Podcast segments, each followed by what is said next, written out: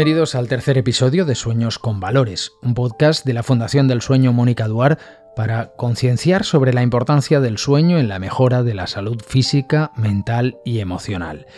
Ya saben que hemos comenzado este espacio con un ciclo dedicado a la salud perinatal e infancia para concienciar sobre la trascendencia del sueño en la etapa reproductiva, el embarazo, el posparto y la primera infancia. Es un proyecto subvencionado por la Consellería de Sanidad Universal y Salud Pública. En este tercer programa hablamos de las alteraciones del sueño en el posparto. Sueños con Valores, el podcast de la Fundación del Sueño Mónica Duarte. Como en cada episodio contamos con especialistas de gran reconocimiento. Hoy nos acompaña Mar Sánchez, psicóloga, doctora y profesora del Departamento de Psicología Evolutiva y de la Educación de la Universidad de Valencia, donde desarrolla su actividad docente e investigadora. Su principal línea de investigación se centra en el estudio del sueño y la fatiga posparto en madres y las implicaciones que tiene para su salud y bienestar. Doctora, bienvenida. Gracias. Ser madre o padre es uno de los acontecimientos más importantes en la vida de las personas. ¿Qué supone el nacimiento de un bebé para los nuevos padres? Bueno, evidentemente ser padre o ser madre es uno de los acontecimientos vitales más importantes en la vida de las personas y en ocasiones esta transición es un proceso complicado que no siempre resulta ser como se había esperado en un principio, ¿de acuerdo? Supone grandes cambios para la familia y hay que tener en cuenta que eh, los bebés eh, requieren una atención constante durante 24 horas al día, 7 días a la semana, una semana, otra semana, otro mes, otro mes. Y esta atención a las necesidades de los bebés durante el día y durante la noche, especialmente durante la noche, pues cambia, eh, e, entre otras cosas, aparte de la gestión de la vida familiar, cambia el patrón de sueño de las madres y de los padres. Pasan a tener eh, una mayor deficiencia de sueño o carencia de sueño y eh, un sueño interrumpido que al final acaba pasándoles factura y hace que esta transición por la maternidad-paternidad les resulte pues eh, muy exigente, una tarea muy exigente física y mentalmente y una tarea realmente abrumadora para ellos. Abundemos un poco más en la situación de las madres. ¿Cómo afecta la maternidad al sueño de las madres? Bien, especialmente en el sueño de las madres eh, hay que partir de la situación previa, es decir, ya durante el periodo prenatal, especialmente en el tercer trimestre, eh, el sueño de las madres se resiente porque hay que tener en cuenta que el volumen del abdomen ya es bastante considerable, no se encuentra una postura adecuada para dormir, me pongo de lado, me pongo boca arriba, me pongo una almohada, me la quito, aparte de levantarte por micciones frecuentes, tienes que ir al baño bastante más a menudo, eh, a veces tienes reflujo, a veces tienes síndrome de piernas inquietas. Entonces, eh, ya partimos de que vamos mal eh, con, con la calidad del sueño durante el embarazo y esta situación eh, sigue o continúa desde el momento en el que nace en el bebé, en el que hay que atender todas esas necesidades cada muy poquito tiempo, porque hay que tener en cuenta que los bebés no nacen con los ritmos biológicos igual que tenemos los adultos y cada poco tiempo, especialmente por temas de alimentación, pues hay que atender esas necesidades. Con lo cual,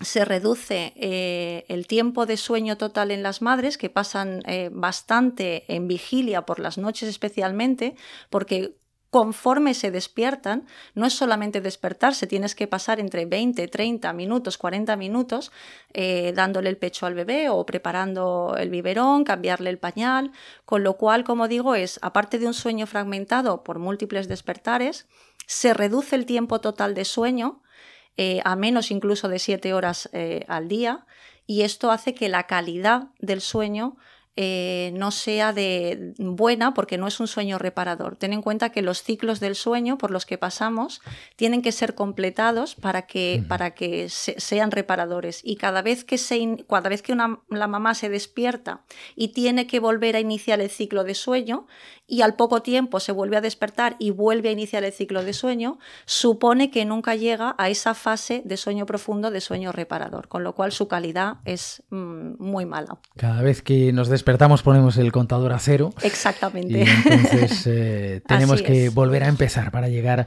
a ese sueño profundo. ¿Cuáles son las consecuencias de la carencia de sueño? Es decir, de dormir poco o de dormir mal.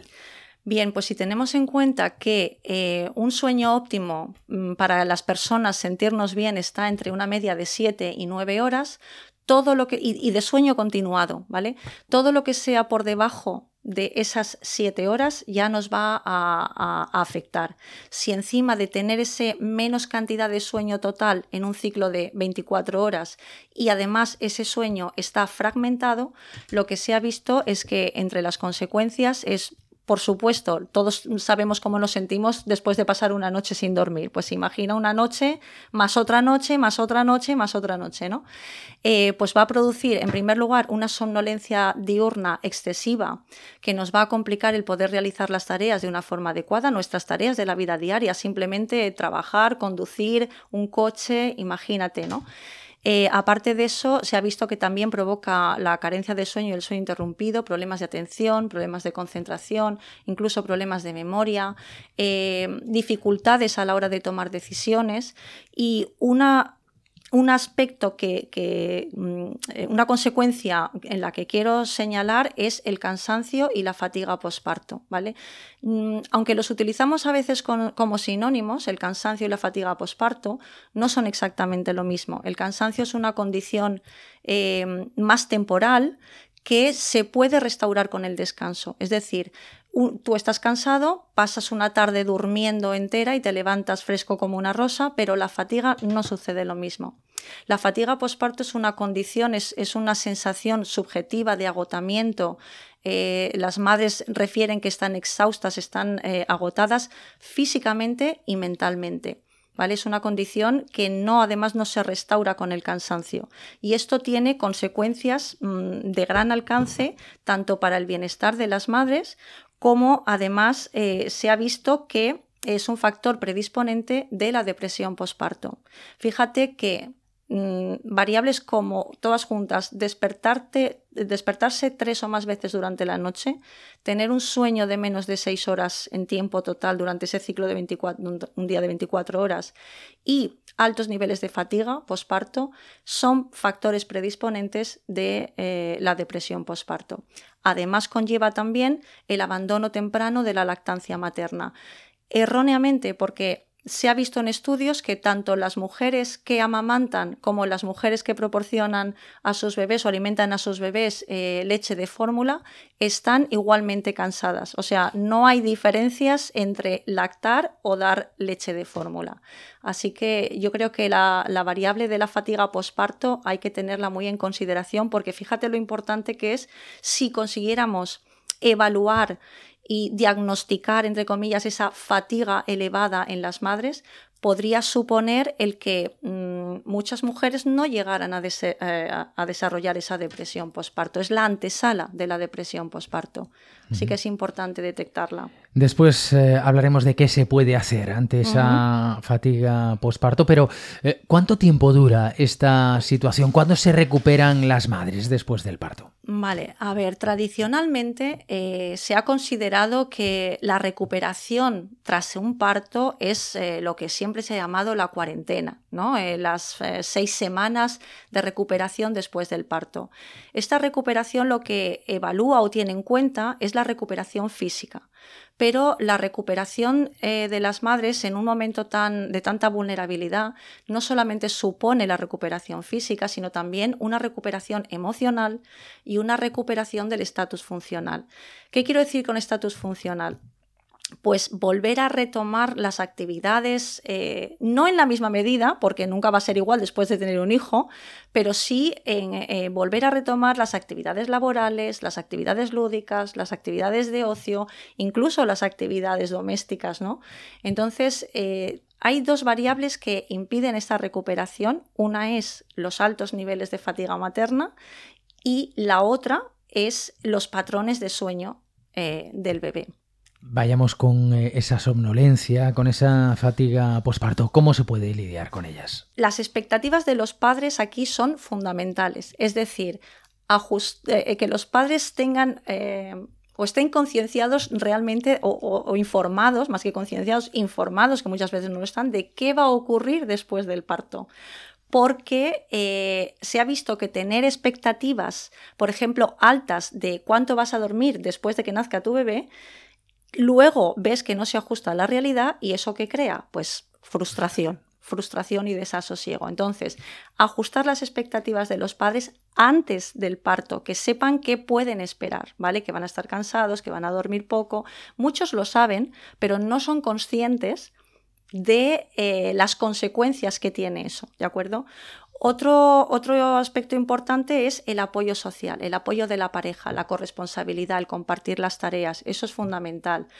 Y el apoyo tiene que ser de la familia, de los familiares, de los amigos, de, quien sea, es también muy importante. Los apoyos, eh, eh, eh, los grupos de apoyo a la lactancia materna o buscarte una red de apoyos, incluso en tu vecindario. Siempre encuentras una mamá o un papá que va con su carrito paseando.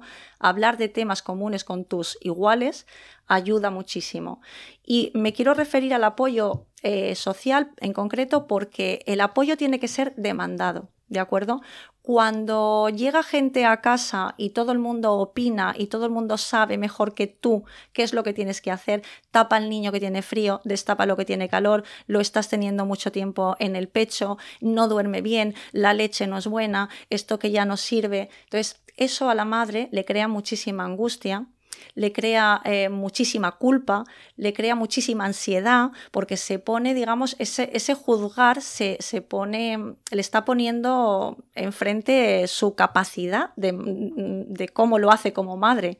Entonces esos comentarios no ayudan en nada. A veces ayuda más simplemente decir, bueno, te voy a ayudar a hacer eh, no sé, la comida, te traigo un potaje de garbanzos que el ponernos es, es, en, plan de broma, ¿no? Pero a veces ayudan las mesas. Ojalá mi madre, en lugar de criticarme, me trajera eh, comida ya hecha y así no tendría que, pararme a hacer esta tarea, ¿no? Luego, muy importante también, priorizar las tareas. Es decir, tenemos que estar eh, en modo, bueno, tenemos que estar, no, eh, una madre está en modo supervivencia, absolutamente. Entonces, hay que aprender a gestionar las tareas, a hacer aquellas que verdaderamente sean prioritarias. Las madres se quejan, es que tengo todo hecho un desastre, es que no llego. Bueno, y no pasa nada que te dejes las cosas que no son relevantes para otro día o para más tarde o que las se encargue otro de gestionar esas tareas, ¿no? Entonces, aprender esa gestión de las tareas. Y luego se ha visto que ayuda mucho al bienestar físico y al bienestar mental de las madres realizar alguna actividad física moderada, ¿vale? Por ejemplo, caminar 30 minutos, es que no tengo tiempo, bueno, pues camina 15, eh, ¿no? Pero ese e, ese tener un momento para ti, tomar distancia, ayuda a recargar un poco las pilas, a relajarte mentalmente y a volver otra vez a, la tarea de cuidados. ¿Es suficiente la atención que reciben las madres durante ese periodo posparto? Pues fíjate que yo te contesto lo que comentan las madres. Esa atención es muy poca. Un sentimiento que, las madres refieren con muchísima frecuencia es ese sentimiento de soledad. No se sienten acompañadas, ¿vale? Eh, no saben a quién preguntar, no saben a quién recurrir cuando tienen alguna preocupación y son muchas sobre, sobre el bebé que acaba de llegar, tienen muchas preguntas y no saben a quién recurrir. Si lo comparamos con la etapa eh, anterior al parto, durante todo el embarazo, todas las ayudas están. Eh, desde el momento en que te quedas embarazada, tienes eh, las revisiones ginecológicas, revisiones de la matrona, cursos de preparación al parto, tienes absolutamente todos los cuidados por profesionales de la salud. Y en el momento en que sales del hospital con tu bebé, digamos que la madre pasa a un segundo plano, toda la atención se centra en el bebé, como debe de ser el bebé, por supuesto, atendido, pero no se puede descuidar la salud emocional de las madres. Si hay una revisión, hay una preocupación por ver que físicamente eh, durante toda esa cuarentena todo está bien, todo está correcto, tienes tus revisiones ginecológicas, pero la salud emocional todavía persiste. Entonces, mm, hay que realizar un esfuerzo por atender a, las madres eh, durante el posparto, más teniendo en cuenta que a lo largo del primer año un 15% de las madres, algunos estudios incluso dan un 20%, van a desarrollar depresión postparto. Entonces, eh, si durante ese año todavía persisten síntomas que pueden mm, estar presentes, creo que debería de hacerse un seguimiento eh, de esa salud emocional de las madres, al menos durante ese primer año. ¿Cómo podemos facilitar un mejor ajuste y una mejor atención a la maternidad? Bueno, eh, como he comentado antes, uno de los primeros pasos es ajustar las expectativas. Esto, los programas de educación parental son fundamentales, ¿vale? Luego, tener redes de apoyo y, como he comentado eh, anteriormente, el, poder tener ese seguimiento por profesionales de la salud, bien sea por parte de las matronas, incluso de los pediatras, ¿por qué no? Cuando tú llevas a la revisión a tus niños, cada X revisiones, pues que también se le pregunte a la madre o asistencia psicológica en los equipos de pediatría, de decir, vamos a evaluar también esa salud eh, emocional de la madre, cómo te encuentras, cómo lo estás llevando, cómo te sientes. Eh, porque preguntarle ya es mostrar interés eh, y, ellas eh, van a sentirse más acompañadas. Y luego, para finalizar, políticas de conciliación. ¿Vale? Las políticas de conciliación, la flexibilidad laboral. Yo entiendo que esto hay muchos trabajos que dirán, uff, esto es oír campanas al vuelo porque yo no me lo puedo permitir es cierto, ¿no? Pero en la medida de lo posible, sí que, y con la pandemia se ha visto, flexibilizar los horarios de trabajo. Si una madre no ha dormido suficiente por la noche, el poder llegar un poquito más tarde al trabajo no pasaría nada. O el teletrabajo, que se ha visto que es factible en, en la pandemia, durante la pandemia. Mar Sánchez es psicóloga, doctora y profesora del Departamento de Psicología Evolutiva y de la Educación de la Universidad de Valencia. Allí desarrolla su actividad docente e investigadora. Doctora, muchas gracias. Gracias a vosotros.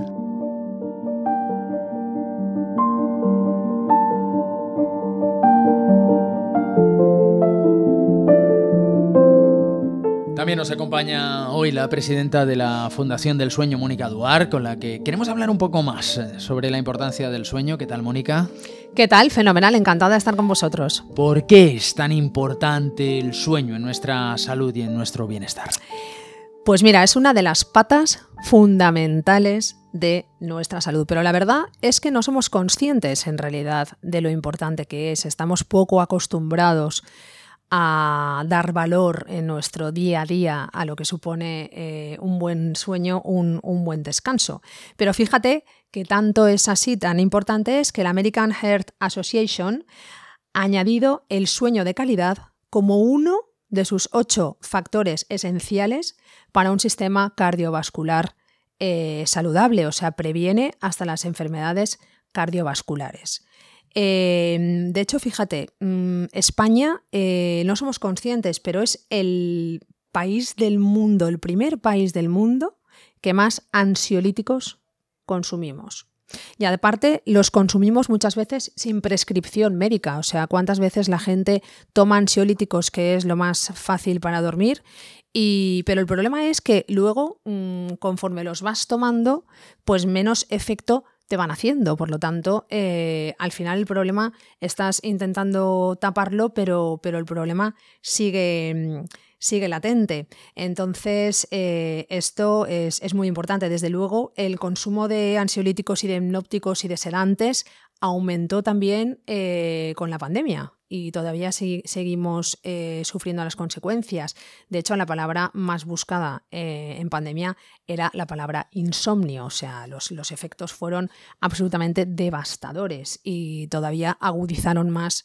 Em, pues eso, las preocupaciones en aquellas personas que no podían dormir en estados depresivos, ansiosos, que al final es como una pescadilla que, se muerde la cola, ¿no? Y como hemos oído en el programa de hoy, eh, el sueño, que yo no paro de repetirlo, es clave para la salud mental de las madres, de los niños, de la población en general, porque está ligado el no descansar y el no dormir bien a numerosos problemas de salud, desde la obesidad, o sea, el cortisol se dispara de una manera exponencial cuando no duermes, la diabetes, la hipertensión, como hemos visto, las enfermedades cardiovasculares, los cambios metabólicos, incluso el cáncer. O sea, fíjate que la Organización Mundial de la Salud em, eh, bueno, ha clasificado que existen, se clasifican los trastornos del sueño en, en ocho. Eh, los más conocidos, eh, perdón, en 88. En 88.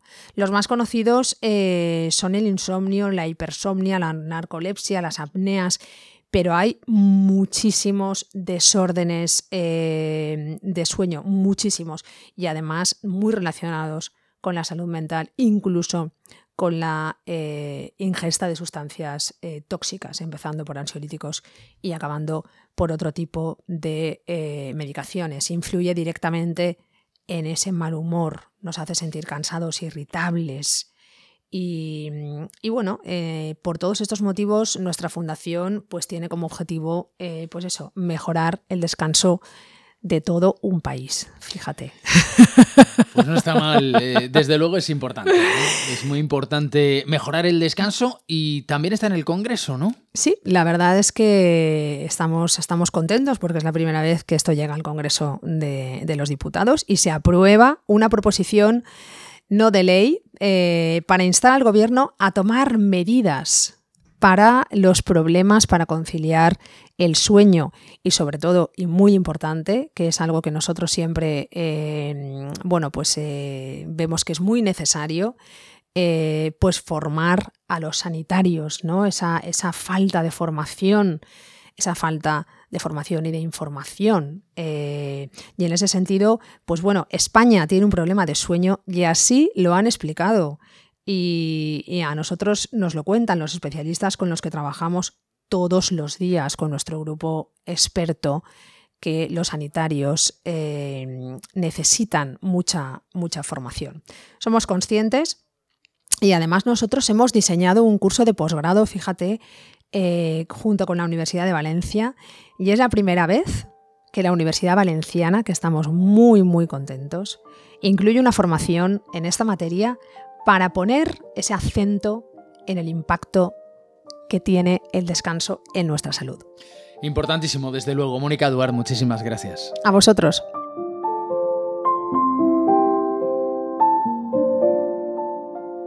Pues hasta aquí este tercer episodio. Recuerden que Sueños con Valores es el podcast de la Fundación del Sueño Mónica Duarte. Pueden suscribirse a las principales plataformas de audio. Les agradecemos sus valoraciones, sus comentarios y por supuesto les agradecemos mucho que recomienden y compartan este episodio.